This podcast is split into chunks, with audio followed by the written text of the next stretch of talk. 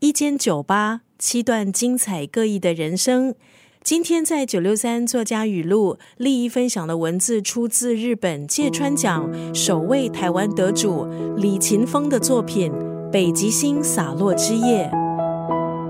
李勤峰出生于台湾，十五岁开始学习日文，同时尝试创作小说。他是中日双语作家，也是中日翻译者。这是李勤峰的第三部小说。北极星洒落之夜，故事发生在亚洲最大的同志区新宿二丁目当中的一间酒吧 Polaris。李前峰透过在酒吧里的人，写出了他们强烈、深刻爱的形式。在这些酒吧的人，他们的共同点是抗拒被贴上少数族群的标签，他们尝试逃离强套在他们身上的框架。坚守他们对自己的认同，还有自由的向往。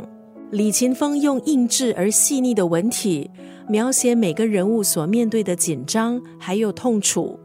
今天在空中就要分享这部小说《北极星洒落之夜》当中的这一段文字：记忆是种负担，也是心灵的支柱。只要人类能继续编织记忆，便能存活下去。就好像只要时间不停流转，夜晚终会迎来黎明。这是日本芥川奖首位台湾得主李勤峰的小说《北极星洒落之夜》当中的一段文字。李勤峰几乎所有作品都以来自台湾的女性同志为主角，但是主角有时也像侠女一样，一边面对社会的压迫，一边又为弱者打抱不平。他笔下的女性时而脆弱，时而坚强，但是总是一起努力思考如何改变自己，还有众人的生活。今天在九六三作家语录就分享这部小说《北极星洒落之夜》当中的这一段文字：记忆是种负担，也是心灵的支柱。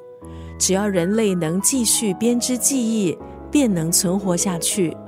就好像只要时间不停流转。夜晚终会迎来黎明。